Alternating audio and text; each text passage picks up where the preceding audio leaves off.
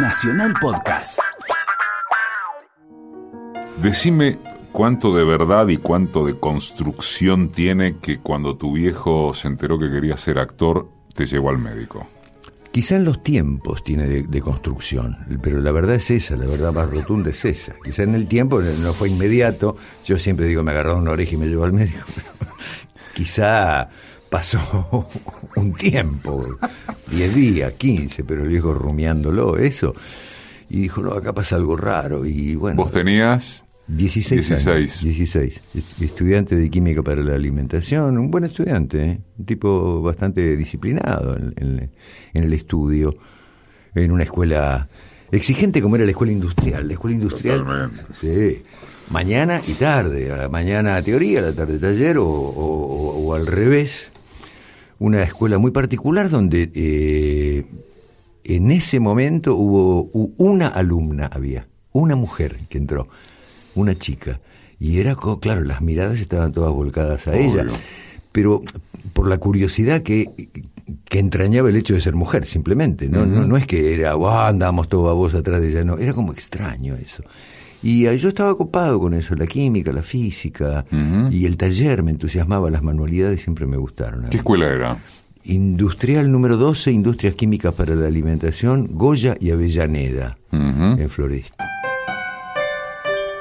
Un clásico. Ya un clásico. Ojalá que una renovada costumbre como ritual del despertar dominguero.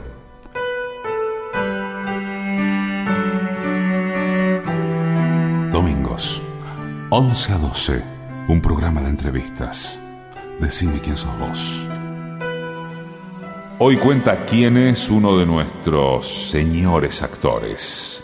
Hoy cuenta quién es Arturo Bonín.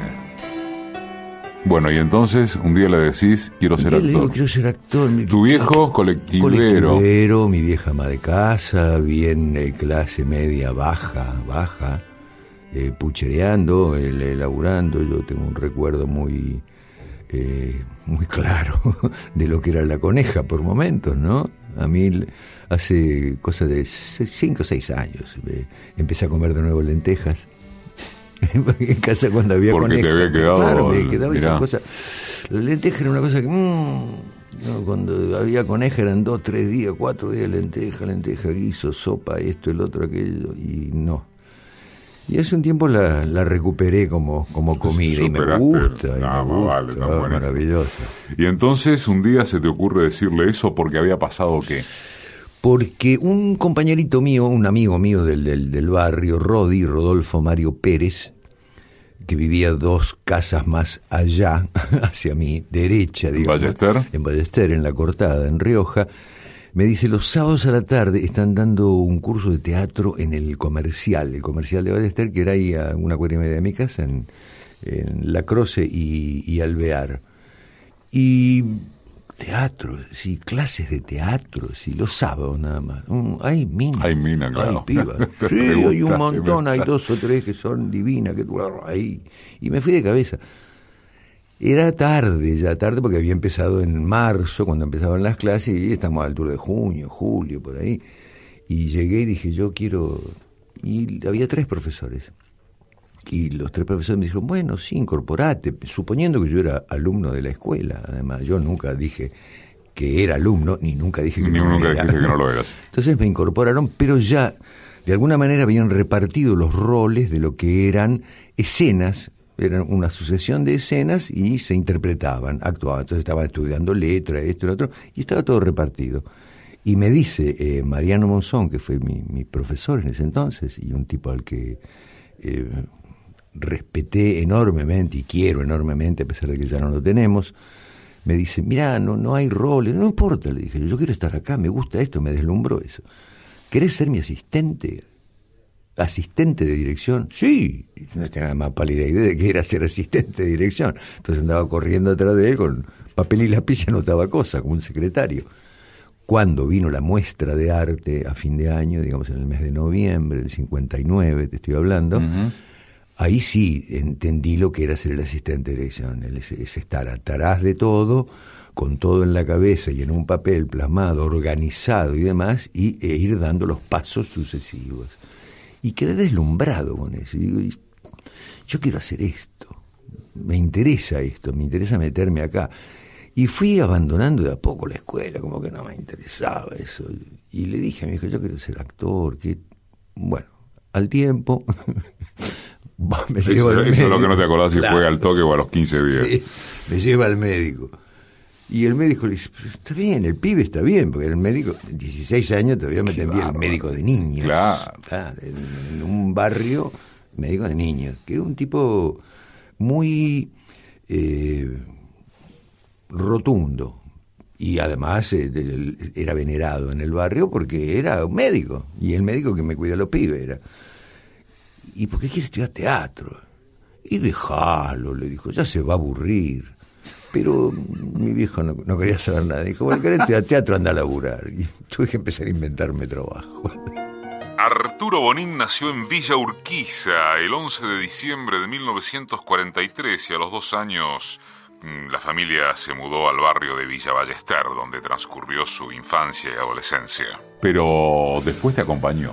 Sí, sí, sí, sobre el final sí ya me acompañó un poco más, pero nunca, nunca terminó de entender que esto era un laburo, ¿eh? Nunca ah. terminó de comprender. Yo ya estaba casado, tenía chicos, eh, mi, mi, departamentito, el auto, esas cosas, así como elementales que él pretendía para mí, pero no había un título que refrendase todo eso, no había una un reconocimiento. ¿No había un hijo el doctor? E-, ese era el objetivo, mi hijo el doctor con un diploma, pero yo, yo me formé a los ponchazos, yo de, de, conservatorio nada, no tenía idea de cómo acceder al conservatorio. Tenía que terminar la secundaria para después ir al conservatorio, era una, una nebulosa todo eso. Y bueno, sí, tuve suerte en esta profesión, tuve mucha suerte, porque es fundamental eso. Y bueno, con el correr del tiempo él fue viendo esto, pero es como que esto no es un trabajo, le, le rondaba la cabeza a un tipo que laburó toda su vida. A los ocho años tuvo que ir a laburar mi viejo para mantener al padre, que era un tipo muy grande ya, muy grande. La historia de mi abuelo es para una saga. La historia de tu abuelo, hasta donde creo saber, es esa de que tuvo algo así como diez hijos, se volvió a Génova. Sí, no, en Génova le prendió fuego a la sotana, en, porque era cura él, le prendió fuego a la sotana. Una historia... Claro, y se fue a, Montevideo, en Montevideo tuvo tres hijos, enviudó, vino acá con 40 años ya y, ah, y, ahí conoció a mi abuela, la, conoció accidentalmente. Mi abuela era una indiecita que eh, ayudaba a vestirse las niñas de la sociedad, estaba en un séquito de una de las niñas de la sociedad que le presentaban a él, porque él era un tipo que estaba en una cierta y determinada posición. Y 15 años tenía mi abuela y se volvió loco con la indecista. Diez hijos, entonces tuvo trece en total mi abuelo. Fue padre por última vez a mi edad, a los 73 años. Y tu viejo tú tenía que mantener al ex cura que quemó la sotana. Exactamente, exactamente. Tuvo que arremangar, lo arremangaron porque era muy chiquito, tenía ocho años, tuvo que ir a laburar a los ocho años, al matadero viejo, ¿no? Una de las primeras actuaciones destacadas de Bonín fue en la tele en 1982, con todos los días la misma historia. Y también desde ya yo fui testigo, Alta Comedia, Nueve Lunas, Montecristo, Dulce Amor y entre tantas otras, Vidas Robadas, que fue declarada de interés social por la legislatura de la ciudad de Buenos Aires. Ya que mencionaste teatro, hmm. específicamente. En una nota de hace un par de años. ¿Qué habré dicho? No, no, todo bien. La verdad es que resistís, sos uno de los que resiste un archivo. En una nota de abril del 2015 con un periódico, en un periódico con información, dijiste algo en lo que me interesa que eventualmente profundices, que, que estamos mirando el mundo desde el ombligo que no se explora en otras direcciones y cuando se deciden hacerlo, te referís a guiones, ficciones televisivas, etcétera, de producción nacional, se demuestran los prejuicios y que hay una tarea muy dura que enfrentan los escritores porque están supeditados al capricho de los productores. Y que lamentablemente en la televisión reina una regla de oro, porque manda el minuto a minuto, cosa que por supuesto sigue ocurriendo, y vos en esa nota reivindicás al teatro como un espacio en donde sí se pueden encontrar obras que posibilitan volar, explorar y viajar muchísimo más allá. Del teatro, en todo caso, seguimos hablando más tarde, pero respecto de lo que dijiste de la televisión, Mm. En ningún caso en la tele, hoy en la ficción de producción nacional, en los guiones, se puede volar, explorar y viajar más allá. Creo que sí. El, el problema es la decisión de que eso salga al aire. Nosotros tenemos una gran cantidad de series que no responden a los cánones preestablecidos por, por, por, por lo, lo comercial, digamos, ¿no? Eh, Daniel Fanego, amigo querible, entrañable, gran actor, gran tipo, dice que el teatro es de los actores, el cine es de los directores y la televisión de los anunciantes. Clarísimo y rotundo. Y tenemos muchas series que han ido a parar al Vacua, que han ido a parar a. TDA, que han ido a parar a, un a una gran cantidad de lugares, como un reservorio, como, como un espacio donde están ahí, estaban ahí, y que han desaparecido de la posibilidad de acceso. Bueno, Yo de he hecho, de hecho esos. Esos dispositivos de producción y almacenamiento están hechos pelota. Están se están, se disgregando en el por ser suaves en la definición. Sí.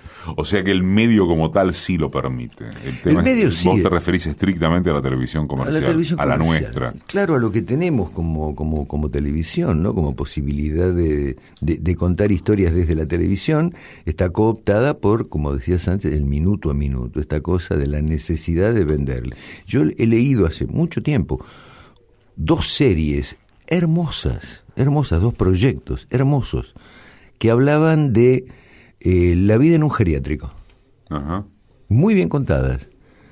Y la pasé por varios lugares, la paseamos con gente conocida que quería impulsarla y demás.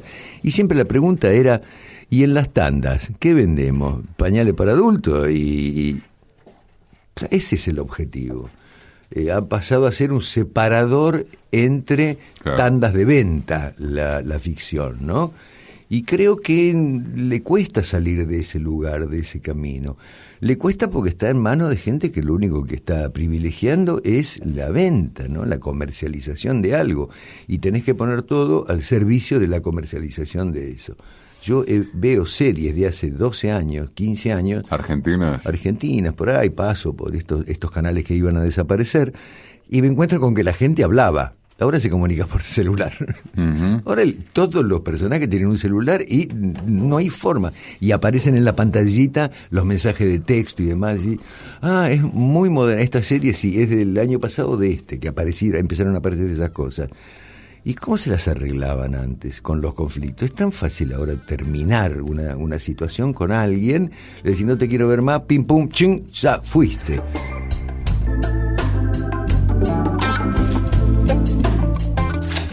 Hola, papá. Cuando puedas llamame. Me salió un viaje de laburo al sur y salgo a la madrugada. Estaría bueno que nos viéramos porque no sé cuándo voy a volver. Me envío ese mensaje. Oh, perdóname. Lo que pasa es que estaba muy ocupado, no, no, no levanté los mensajes. Además, yo con estos aparatitos no me llevo bien. ¿Cómo te fue? ¿Dónde? No sé. ¿Dónde estabas?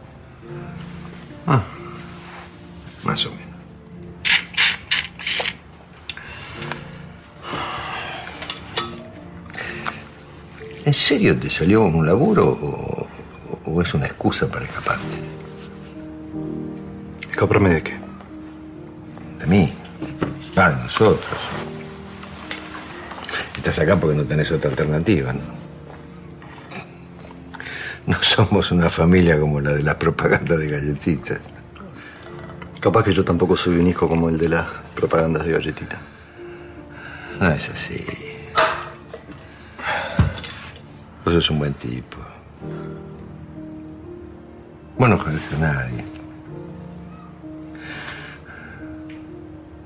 Vos sos como tu mamá. En esta casa todo el mundo piensa que a mí la vida me resbala, ¿no? Y por ahí algo de razón tiene.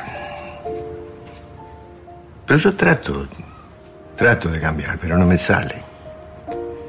Lo único que queremos es verte bien. Tengo que dejar de mandarme cagar, ¿no? Está contando quién es Arturo Bonín. ¿Te jode esto que estás relatando sobre la realidad del medio en el terreno ficcional? ¿O no porque ya estás consolidado como un gran actor de teatro, como un tipo que a esta altura puede elegir lo que hace? No, me jode, me jode. ¿Te jode? Sí, me jode porque esto, la pregunta es, ¿a dónde vamos a parar con esto, no? ¿En qué se va a transformar? Eh, ahora hay una amenaza sobre, sobre los canales de televisión, además. Todo va a pasar a ser eh, Internet. Ahora vamos a empezar a ver las películas, las novelas, esto y lo otro, aquello por Internet. Entonces, ¿los canales como canales van a desaparecer? ¿En qué se van a transformar? Y es un peligro, es gente con mucha voracidad. Un peligro y a la vez un desafío, ¿no? Porque lo que está en crisis no es la pantalla, lo que está en crisis es la tele convencional. La tele convencional y el sistema de pensamiento que hay instalado en eso. Entonces, si hasta ahora con la voracidad que caracteriza, que caracteriza a quienes están manejando todo esto, se han mandado en esta dirección y ahora se encuentran con una muralla o con la posibilidad de licuar todo eso, ¿por dónde van a atacar? Nos sentaremos y, la tabla del inodoro nos cantará música y, el azulejo se transformará en una pantalla automáticamente aunque no lo querramos. No sé, no sé a dónde vamos a parar con todo esto. Hace cuando salió la película Brasil, uno veía esa película, la de los Monty Python, y decía, oh, qué loco. Bueno, ahora no, no, es tan loco eso ahora, y fue ayer. Escúchame, Arturo, ¿y el teatro zafa necesariamente de eso porque es otro tipo de, de producción, de ecosistema incluso. Y, y, te lo pregunto sin perder de vista el caso particular que si se quiere o sin el si se quiere es la Argentina, con una producción de teatro independiente, con una cantidad de salas, básicamente Buenos Aires, pero no solo. No, no, no solo, no solo. Que es mm, comparable con Nueva York y Londres, y me parece que nada más. Entonces, ¿eso sí zafa? No sé si zafa. A mí lo que me preocupa es dónde va a ir a parar el arte del actor y cada vez se va a ir eh, reduciendo más en cuanto a la posibilidad de expresión y se va a transformar, creo yo, en una suerte de hobby, que uno lo va a hacer afectivamente, lo va a hacer amateurmente, y amateur no en el sentido eh, de taquito, sino en el sentido muy profesional en cuanto al, esfuerzo y la dedicación y demás, pero que no se va a transformar en el en la herramienta de vida. Yo nunca pensé que esto iba O sea que tu viejo va a terminar teniendo razón. Va a terminar teniendo razón, va a terminar abrochando por ahí la cosa. Porque yo digo, sí, eh, es bárbaro. Eh, los españoles, eh, un, grupo español con el que yo tengo un contacto así esporádico, pero con el que he trabajado acá, el grupo animalario, estaba mm. sorprendido por la cantidad de espectáculos que ve acá. Y el director abrió un día uno de los diarios de, mayor circulación que tenemos acá, sino el de más circulación, que cada vez es de menos circulación, y dijo, hombre, tienen 400 espacios semanales sí, a una vez por semana en la mayoría de los casos. El teatro comercial es una cosa, el teatro alternativo que está ahí entre lo comercial y no, y después el off, el mm. mal llamado off, o los teatros en los barrios. Yo vivo en Almagro y estoy rodeado de teatros. Yo me siento como en un jardín, me siento una florcita más. Estoy rodeado de teatros y es maravilloso el clima que se respira los viernes a la noche, los sábados a la noche, los domingos a la, a la tardecita, actores que uno conoce o que uno reconoce, jóvenes, muchos jóvenes pero van una vez por semana a laburar. Entonces el, el, el, el, estreno de una obra implica que hemos llegado a un punto. Y después, a partir de ahí, hay un crecimiento, hay un desarrollo, hay una profundización mayor en el personaje, hay un vincularse más arriba del escenario, hay una complejidad que se sigue sumando. Uno a veces lamenta terminar una temporada. Yo estuve tres años haciendo La Mujer Justa acá, en gira, acá hicimos tres temporadas, hicimos gira, hicimos festival y demás, y el día que bajamos era doloroso, porque sentíamos que estaba vivo todo eso y que podíamos seguir encontrándole cosas. Ese, ese oficio del, del el duro oficio, como dice Pepe Soriano, cosa que se aprende todos los días, eso tiene una tendencia a desaparecer, a menos que vos tengas un laburo o tengas una renta o, o que vivas de otra cosa y que digas, le dedico la vida a esto, o una parte de mi vida a esto, pero como trabajo concreto, específico, y veo que va a tender a desaparecer esto.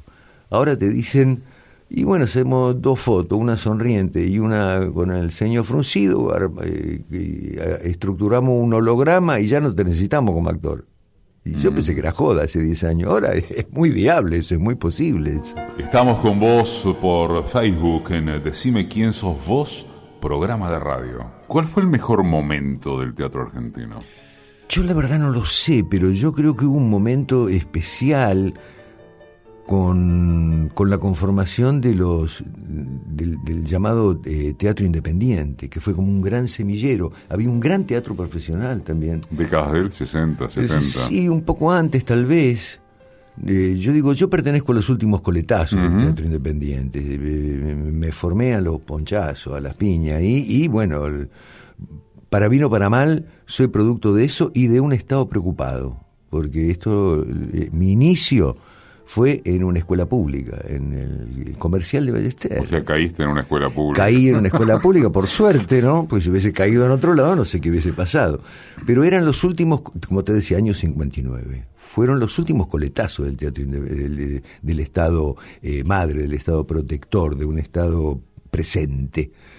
Y después, bueno, al otro año se fue todo el acá, no, chao, nada, que, pum, esto no sirve, chao. Y, y yo seguí con esto, eso fue una, como, como una, un disparador para mí, fue como una alerta, así, por acá es la cosa a lo mejor. Y bueno, me, me deslumbró. Yo digo que me abrió ventanas en la cabeza, descubrí el teatro y el teatro de alguna manera me descubrió a mí, me tendió una mano. Y me dijo, por acá puede ser. No tenía otra alternativa en ese momento más que seguir aquello que en algún momento me había interesado, pero que no era lo que me, wow, me, me, daba placer hacer. Era un laburo, punto, por ahí. Esto no, esto pasa por otro lado. Es mi laburo, es mi forma de vida, con esto eduqué a mis hijos, bien o mal, con esto tengo mi casa, tengo un autito, puedo decir no, no estoy en la miseria, no lo estoy pasando muy mal, lo estoy pasando mal, sí, pero no muy mal, pero me dio una herramienta como para por un lado defenderme y por otro lado contar qué pienso y quién soy, que para mí es fundamental eso, ¿no? Respiro, remanso, esencia, bálsamo también puede ser. Se nos ocurren esas palabras para definir este espacio de los domingos, un programa de entrevistas. Decime quién sos vos. Lo cité para no comprometer su situación en la empresa. Usted tiene un problema. Yo quiero darle una mano. Que yo esté aquí no significa que sea homosexual. Yo tampoco. ¿Cómo que no? Definirme como homosexual sería limitarme. Si hay algo que odio son las limitaciones. No lo entiendo. El sexo ofrece mil posibilidades. A mí me interesan casi todas. ¿Eso significa que yo para usted sería una posibilidad? dentro de las mil. No, no, no. Si tomamos a la Argentina como un todo, usted sería una posibilidad en 30 millones. Qué quilombo, ¿no? Me rayaste con lo que me dijiste. ¿Por qué yo? ¿Vos nunca te acostaste con un tipo? No. ¿Ni cuando eras adolescente? No. ¿Ni una paja colectiva? Nada. ¿En la primaria? Nada. A vos la computadora no te registra. ¿Cómo debutaste? ¿En qué? en el sexo. Pero mira lo que me preguntas. Ah, ¿Qué sé yo? Tendría 15 años. Y, y en el barrio había una mujer sola que se dejaba. ¿Que se dejaba coger, quiere decir? Bueno, sí, eso. Se dejaba. Un día mi, mi viejo nos llevó. A mi hermano y a mí. Así debutamos. Hoy cuenta quién es uno de nuestros señores actores. Hoy cuenta quién es Arturo Bonín. ¿Hay los personajes que te salen mejor? No sé si me salen mejor. Hay personajes que me han dado muchas satisfacciones, pero también tiene que ver con otras cosas. Tiene que ver con quién detrás de una cámara o, desde la, la, platea en los momentos de ensayo te tira una mano o, escucha una sugerencia tuya, cómo me llevo con el que estoy arriba del escenario. Entonces eso completa un personaje, la mirada del otro me legitima. Si con el otro no tengo la empatía necesaria, nada más que el oficio, Y, y con eso me quedo. No voy a hacer un mal trabajo, digo yo. Voy a hacer un trabajo convincente. Pero yo siento adentro cómo repercute en mí todo eso. ¿El otro es el que está arriba del escenario con vos esencialmente? Básicamente. Básicamente. Con lo cual estamos tendiendo un puente hacia definir que cómo se elige un elenco es clave. Básico. Básico. ¿Cómo se elige un Cómo se elige un elenco no solo desde la categoría profesional, sino desde el feeling, la química Total. entre los integrantes. Total, hay, hay parejas, por decirlo de alguna manera, parejas que uno las ve en una pantalla y compra todo. Y a lo mejor no se pueden ni ver, digo. a lo mejor. Ahí hay un gran oficio puesto en funcionamiento. Pero si esa pareja, al que uno le compró todo, además tienen un sostén interno, yo te banco, yo te banco. Vos me bancás a mí y se va produciendo algo que tras- trasciende la pantalla, trasciende. Yo digo, el- el teatro es un hecho colectivo y solidario, donde yo le puedo dar la espalda a un compañero que sé que no me va a clavar un cuchillo, a menos que esté en el guion y nos vamos a poner de acuerdo para que no me lastime. Entonces, es así la cosa. Tiene que ser así. Tengo que confiar plenamente en el, en el otro y el otro tiene que confiar plenamente en mí. Y ahí va, va a haber encuentros. Después hay un director, después está la música, después está el vestuario, después está... Hay una serie de elementos que te llevan a instalarte en un espacio que es único e irrepetible. Cada vez que empieza una función, yo abrazo a mis compañeros, le doy un beso y le digo, buen viaje. Literalmente. Sí. Sí, sí, sí, sí, sí, sí. Esto es un viaje. Esto es un viaje. Yo no estoy acá. Acá está el otro. Cuanto más el otro sea, es mejor para todos nosotros. Cuanto más el otro seas vos, el personaje seas vos, es mucho mejor para todos nosotros. Es un juego con reglas muy claras esas, muy claras. Bonín intervino en una treintena de películas en roles destacados, como Asesinato en el Senado de la Nación, Otra historia de amor, La pluma del ángel, Iluminados por el fuego, Bairoleto, La aventura de un rebelde y Amanece que no es poco. En el cine, con una, con una trayectoria que incluye papeles muy importantes, estamos hablando de otro tipo de lenguaje Sí. que en un punto se asimila al televisivo pero no, y que en un punto se asimila al teatro pero no. ¿Cómo te resultaron tus experiencias allí, con además papeles disímiles? Porque una cosa es el asesinato en el Senado de la Nación, otra cosa es Bairoleto. ¿Eso cómo te resultó como lenguaje? A ver, es, eh, hay mucha distancia ahí. Hay mucha distancia porque el que decide y resuelve es otro. Vos tenés un plano cerrado, ceñido, donde va desde la barbilla hasta la ceja, o tenés un plano que sos, no sé, una, una mancha en, en el medio de la pantalla. Y eso lo resuelve el director después. Y la misma escena se filma en, en- en- en todos esos planos y, y en todas las opciones que, que pueda darse el director. Ahora se filma mucho más en ese sentido por los elementos que hay. Antes, eh, gastar celuloide, decían, no, no me quedo con esto, está bien, me quedo con esto. Y después viene el, el armado de todo esto. ¿Cómo quiere contar Donde tampoco intervenís. No, no, no, no, uno no interviene. A no ser que seas una estrella, digamos, y, y en otras latitudes. Ajá. Y en otras latitudes. Ajá. Entonces ahí hay una cierta eh, mediación que ya está plasmada en un contrato. No tolero planos cortos después de tal, o antes de tal hora o después de tal hora. ¿Qué, qué- qué ocurre esto? Acá no. ¿Esto conduciría a que el teatro es el medio donde objetivamente, en el que objetivamente el actor es más libre? Sí, sí, hay una libertad acotada, obviamente, porque es acordada con el director, pero que hay parámetros para moverse. Vos te movés, co- como ejemplo, al- Dale, muy pon burdo, ejemplos que me parece que se, te se va a entender de medio metro hacia tu derecha y el otro actor va a girar un poco la mirada y te va a mirar medio metro hacia tu derecha. En una escena te pones medio metro de tu derecha en cine y, y te dice te fuiste de cuadro porque está encuadrado hasta ahí. Porque no pueden mover la cámara porque, porque están apretados por porque hay una pared o están apretados porque se cortó la escenografía y se ve un chico con un skate, a lo mejor, y estás hablando del 1880.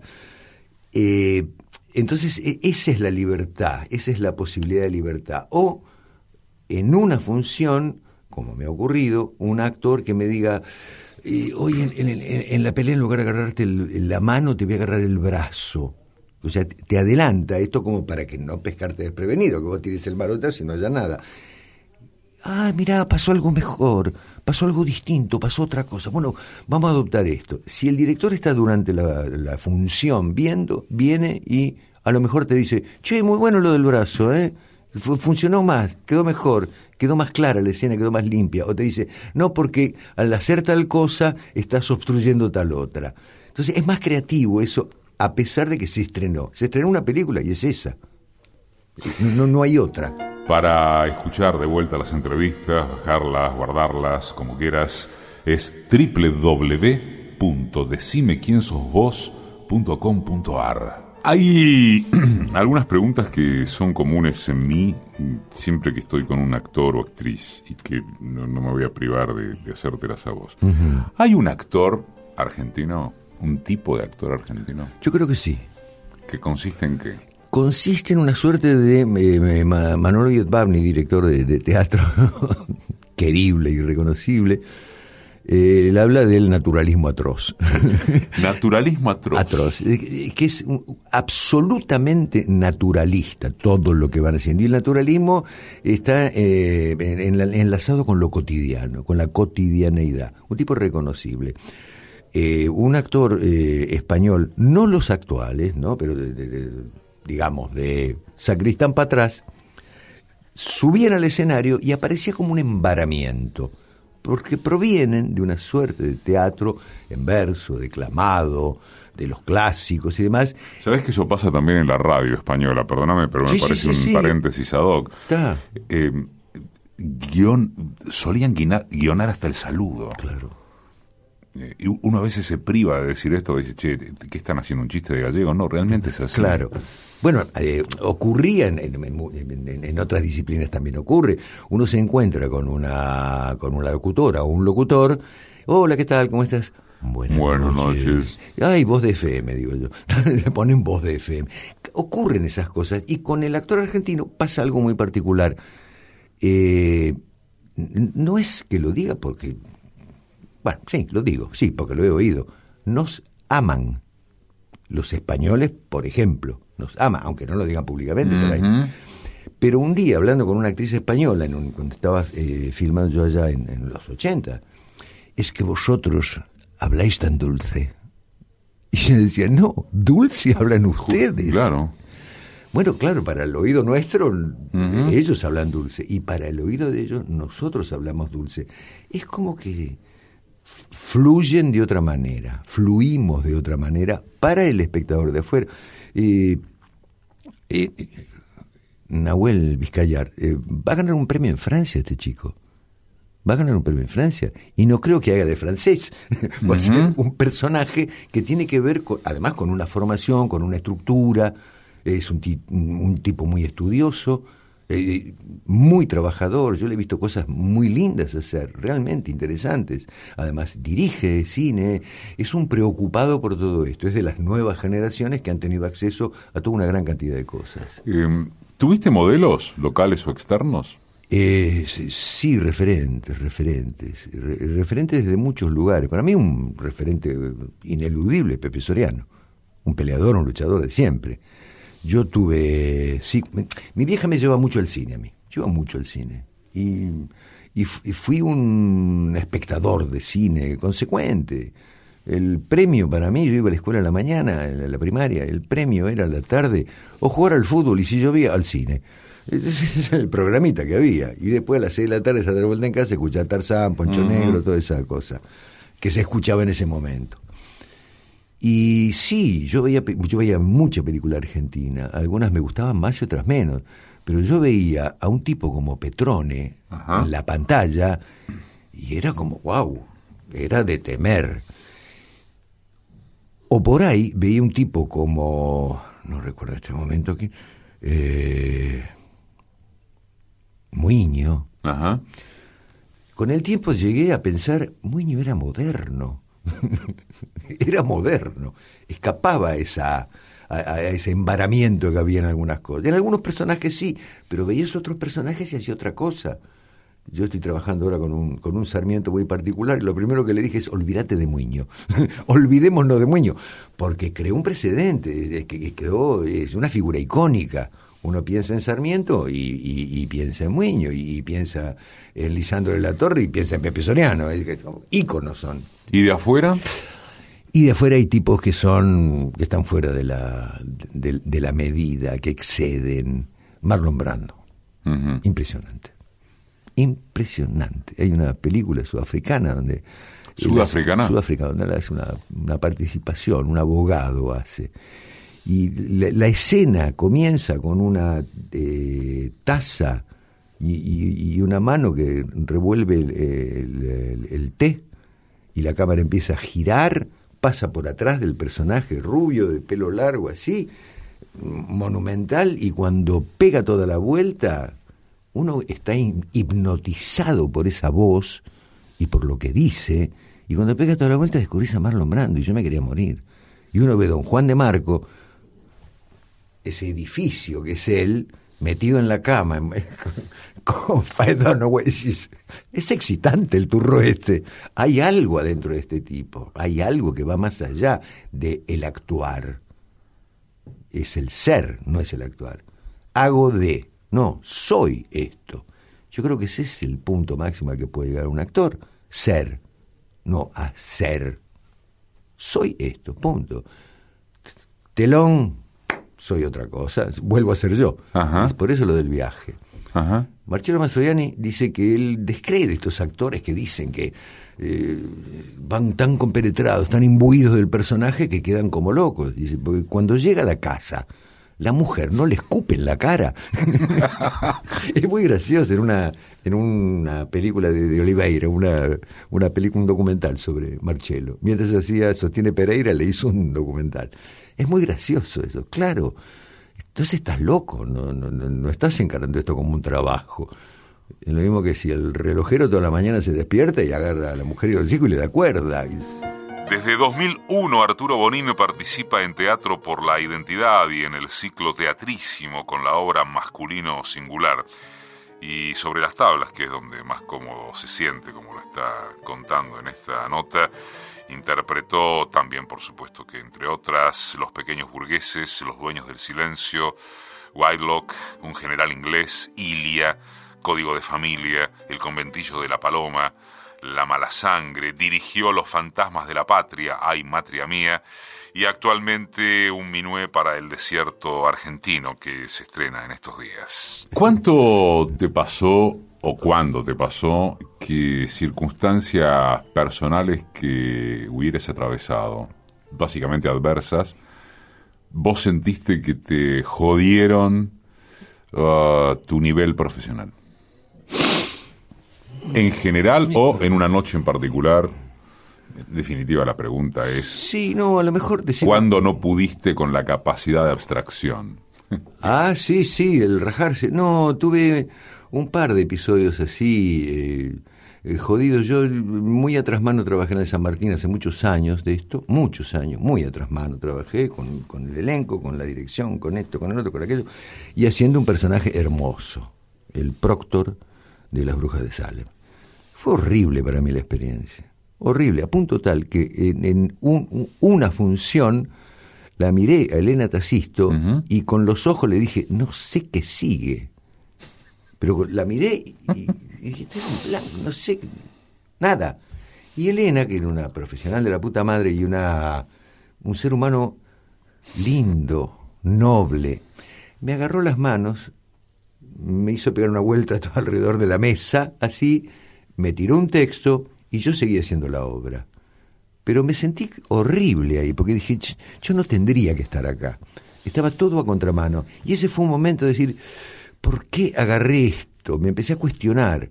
Y sí, agarré porque era tentador, porque era San Martín, porque era ese personaje, nada menos pero es como que no, no tenía la suficiente capacidad o no tuve la suficiente enjundia como para ponérmelo al hombro y ser salir más airoso, digamos, o por lo menos salir medianamente airoso. Llegó un momento en que internamente renuncié a eso. Y hay una nota, otra nota que quiero citar, una parte, que es de tiempo argentino, pero del año pasado. Este es más reciente. Ajá.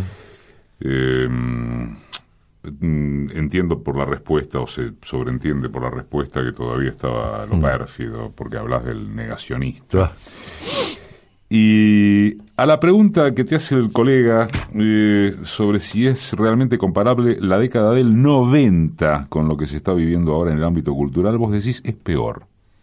hmm. Eh, entre otras cosas por, por, por la existencia de un ministro de Cultura como, como negador. Pero después de eso han sucedido otras cosas. Ha acaba de suceder Rosichner hablando de los artistas. O sea que me dan la razón. Sí, por eso. Eh, eh, ¿Ratificás que es peor? ¿Vos sentís Sí, que es yo peor? Siento que es peor. Siento que hay, eh, hay una forma, que es la sonrisa. Ajá. Y hay un cachetazo atrás de la sonrisa, pero el cachetazo no es público, la sonrisa es pública. Es el dialoguemos, después hago lo que se me cantan las pelotas. Es- Esto es lo que ocurre, esto es lo que pasa. Esto es lo que, lo que veo como estructura de pensamiento. O sea, el cinismo sería El peor que en los cinismo. 90. Sí, sí, sí. Porque por lo menos tenías un, en los 90 tenías a un presidente con el que no estuve de acuerdo, pero lo he tratado mucho cuando yo decía yo fui testigo. Claro. Entraba al piso y saludaba a todo el mundo, le conocía el nombre a todos, lo invitaba a tomar unos vinos en la, en la Rioja, era un seductor y uno le veía la hilacha, digamos, y decía, che, no te creas todo esto, no te creas todo esto, pero sí, pero cautivaba. Ahora vemos algo totalmente distinto, vemos una frialdad, una mirada acerada, Donde ante una a- un, un- un- un- un no o un me parece que no hay una no sé un desprecio profundo. Tratar a los maestros de, de banda de gángster eso es siniestro. Eso es siniestro. Eso es eso es darle piedra libre que cuando uno ve a un maestro le pega un garrotazo que es lo que están haciendo por otro lado no El Facebook es Decime quién sos vos, programa de radio. Está contando quién es Arturo Bonín. ¿Te interesa particularmente, por alguna razón que en todo caso explicarla, eh, el componer, el trabajar personajes históricos? Ahora estás a punto de estrenar esta obra con, con Sarmiento y Alberdi de protagonistas, pero además Bairoleto, pero además Bordavere en el asesinato, y bueno, y tantas otras. Sí, Ilia, bueno. Ilia. En teatro abierto, en el homenaje que se hizo hace tres años de teatro abierto, hice una obra que se llama Aprendizaje por Irradiación, donde yo hacía a Hipólito Yrigoyen, por ejemplo. No sé, a, a mí me interesa, sí, por supuesto, y cada vez que me acercan pero una obra... ¿buscás eso? No, O- aparecen, aparecen y no las desprecio, aparecen otras cosas que sí desprecio, pero acá me interesa, lo que me interesa fundamentalmente es, a ver, qué es lo que trato de plasmar, y ahora como director estoy tratando de plasmar también, hablar de hombres, hablar de hombres y sus circunstancias. Por eso trato de imbuirme de la vida privada de esos hombres, y no de la vida privada desde el lugar del No, chisme, claro. de la Ajá. vida privada de lo que le pasaba. Yo he tenido largas conversaciones con Emma, Ilia, Ajá. largas conversaciones, para saber quién era el padre. El padre. Un día le voy con tres relojes. Me fui a la, a la feria de acá del Parque Centenario, compré tres relojes, esos que no andan, pero antiguos y demás, para ponérmelo en el, arriba del escenario. Entonces fui con los tres relojes y digo, ¿cuál es un modelo que podría haber usado tu padre, que esto, que lo otro? Me dijo, no, mi papá no usaba reloj. Ah, no, no. Las cosas empezaban cuando él llegaba. Esto me fue mucho más revelador que leer una biografía de alguien que quería a Ilia. Acá había alguien que tenía una mirada, una hija por otro lado, crítica sobre eso. Porque esa definición es crítica. Absolutamente. Yo lo conocí a mi papá cuando yo tenía, él me conoció a mí cuando yo tenía tres meses. Pausa, porque él andaba de gira política. Hay una queja en esto también, y hay un amor de aquellos, hay una Ujú. devoción única por el padre. Pero entonces a mí me interesa más conocer ese tipo de cosas de los personajes, y me interesa profundizar cuando un personaje, eh, ante un hecho que después pasó a ser histórico, cómo estaba parado ante el mundo. Yo siempre digo, ¿cómo te parás ante el mundo? Cuando yo, desde un personaje, puedo mirar al mundo desde un otro lugar que no sea el mío, digo que me estoy acercando a eso. ¿Y qué contradicciones te han generado o te pueden generar esos personajes históricos que compones? Políticamente hablando, si querés. Yo no sé si... Poner el caso de Ilia. Claro, no sé si Porque Ilia, a ver, tipo eh, trascendido de manera querible por su honestidad, todo el relato, bueno, con el peronismo por cripto, ¿no? Ah, bueno, este es el punto. Mucha gente con la que yo hablé me decía, era muy gorila. Bueno, Eran las condiciones que había en ese momento. ¿Qué era lo que lo animaba a él? Él y otros me dicen, sí, pero cuando él asumió la presidencia, enseguida llamó al, al peronismo para integrarse democráticamente como él lo entendía, mm. a un proceso de integración. Bueno, está bien, era una mirada esa, era una mirada, eh, que uno puede compartirla o no, pero esto me lo hace más humano o me lo hace más pensante que si me dicen era gorila, punto, lo descalifica eso, es, es como lapidario eso, ¿no? Este tipo era así y punto, y no era otra cosa. Bueno, en tu, eh, en tu lectura, en tu mirada, pasa por este lado. Pero hay otra gente que me afirma otra cosa también, que fueron testigos de ese momento. Yo fui testigo presenta un nuevo y valioso testimonio sobre el Che Guevara. Esta vez comienza a partir de su muerte. La muerte del Che Guevara. Allá, en Bolivia, el país que había elegido para su campaña. Guevara a partir de su muerte ocurrida en muy extrañas circunstancias. Guevara desde aquella foto que recorrió el mundo, mostrándolo triunfador, cigarro en mano, hasta la patética, ya exánime, con los ojos abiertos y helados. Después el mito para algunos y el olvido para otros. Yo fui testigo, con la conducción de Arturo Bonín, libro de Ricardo Alac y Cernadas La Madrid. La muerte del Che Guevara este martes a las 9 de la noche por Tele 2 el canal de las noticias. Yo fui testigo, para mí fue una maravilla en mi vida, una maravilla. Me, me, permitió abrir la cabeza, me permitió ver otras cosas, no leerla desde los titulares de los diarios, sino poder meterme un poquito más en todo eso. Y conocer un poco más mi historia, la mía personal, en este contexto de país, y sostengo que si yo no puedo contar quién soy y qué es lo que me anima hoy con estas miradas hacia el pasado, este derrotero, mi nieto no va a saber quién es él. No lo va a saber. Porque lo están mechando con otras cosas, están apareciendo otras cosas que yo no las puedo manejar ya. Pero sí le puedo dar una data, sí le puedo decir, lee tal cosa, sí le puedo decir, lee tal otra. No lo tome como religión yo no tomo las cosas como religión. Nací, me pusieron un cuadernito bajo el brazo. Y por suerte en algún momento de mi vida el teatro me ayudó a cuestionarlo, no a negarlo, a cuestionarlo.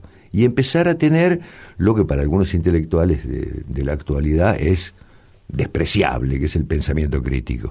Empecé a tener eso, decir, a ver, vamos a cuestionarlo esto, vamos a empezar por otros lados. ¿Qué pasa respecto de lo que estás diciendo y la obra que se estrena ahora en estos días, un minué para el desierto argentino, hmm. En la que, que dirigís, en la que eh, Alberdi y Sarmiento se putean hasta en latín, me dijiste el otro día cuando nos encontramos por la calle. Bueno, esto es lo que pasa, si uno se remite a la historia, uno agarra las cartas quillotanas, agarra y una, se decían de todo, se decían de todo, y de la manera más tremenda, o de la manera más eh, elegante. en latín se decían cosas, y el otro las descifraba o las desarticulaba en su cabeza y les contestaba lo mismo. Pero básicamente eran dos personas, por eso acá hablamos de las infancias de ellos. Por eso acá ellos se sienten interpelados por un autor que está ahí en la sala. Usted quiere, vamos a discutir. ¿Usted quiere dejar un buen ejemplo, le un ejemplo para la posteridad? Sí. Bueno, dejamos que el público lo resuelva. Bueno, un autor, a ver, que aparezca un autor y, vamos a contar. Bueno, empecemos por la infancia. No, mi infancia me duele, dice Alberdi. No, no, no.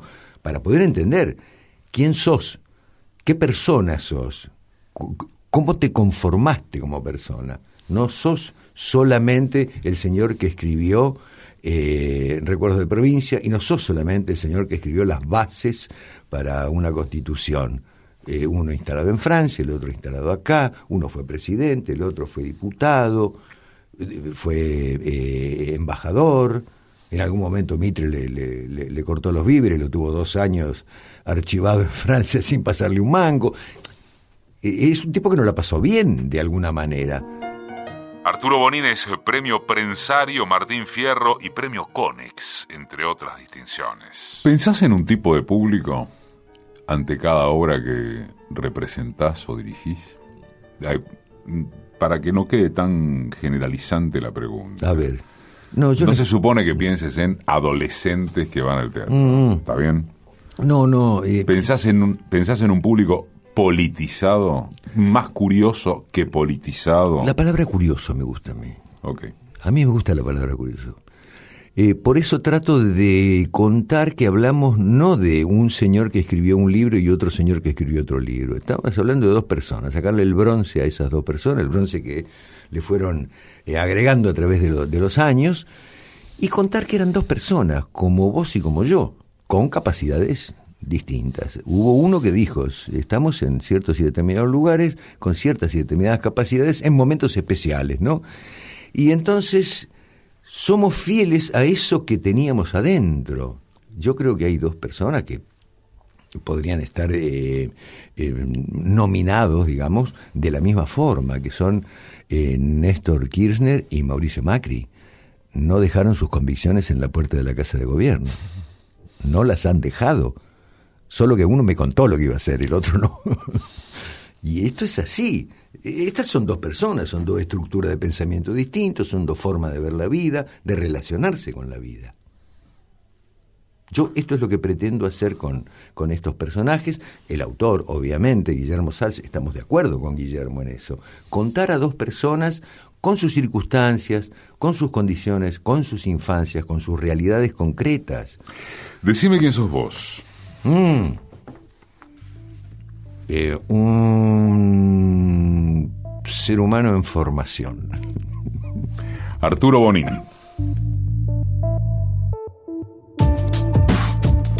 Edición y concepto sonoro, Mariano Randazzo.